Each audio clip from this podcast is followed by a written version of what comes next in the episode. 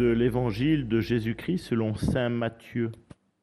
En ce temps-là, Jésus disait, Malheureux êtes-vous, scribes et pharisiens hypocrites, parce que vous payez la dîme sur la menthe, le fenouil et le cumin, mais vous avez négligé ce qui est le plus important dans la loi, la justice, la miséricorde et la fidélité.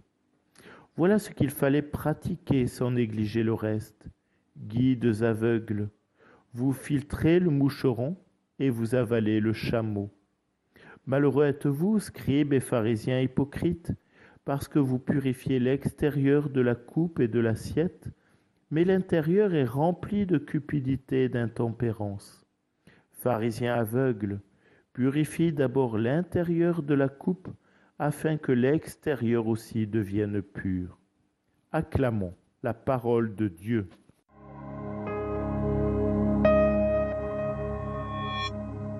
Chers amis, quel bonheur quand nous découvrons le Christ, le Christ qui vient nous prendre avec lui, le Christ qui vient nous purifier, purifier notre âme et nous donner toute la joie de Dieu.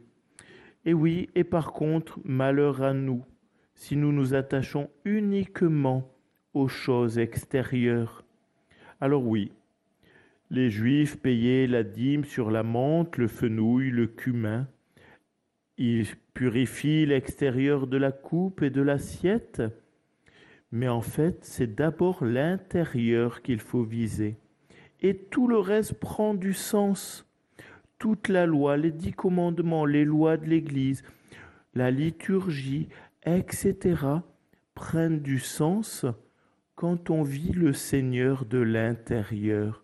Alors oui, évitons de filtrer le moucheron, comme dit Jésus, tout en avalant le chameau, car ce qui est important, c'est vraiment cette relation avec le Seigneur. Et la relation avec le Seigneur, c'est d'abord une relation de personne, de personne à personne. Le Christ, lui, il est toujours vivant. Mais nous, parfois, nous nous laissons mourir en nous faisant pétrir par nos habitudes.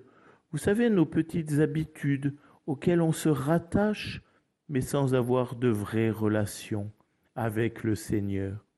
Alors oui, la parole de Dieu, elle est efficace, elle est vivante, mais si on sait la voir, la comprendre, si on sait, ou plutôt si on essaye d'en vivre, alors oui, chers amis, laissons-nous marqués par le Seigneur. Comme la grâce du baptême habite en nous, laissons-nous fleurir comme en germe cette belle fleur du Seigneur en nous. Amen.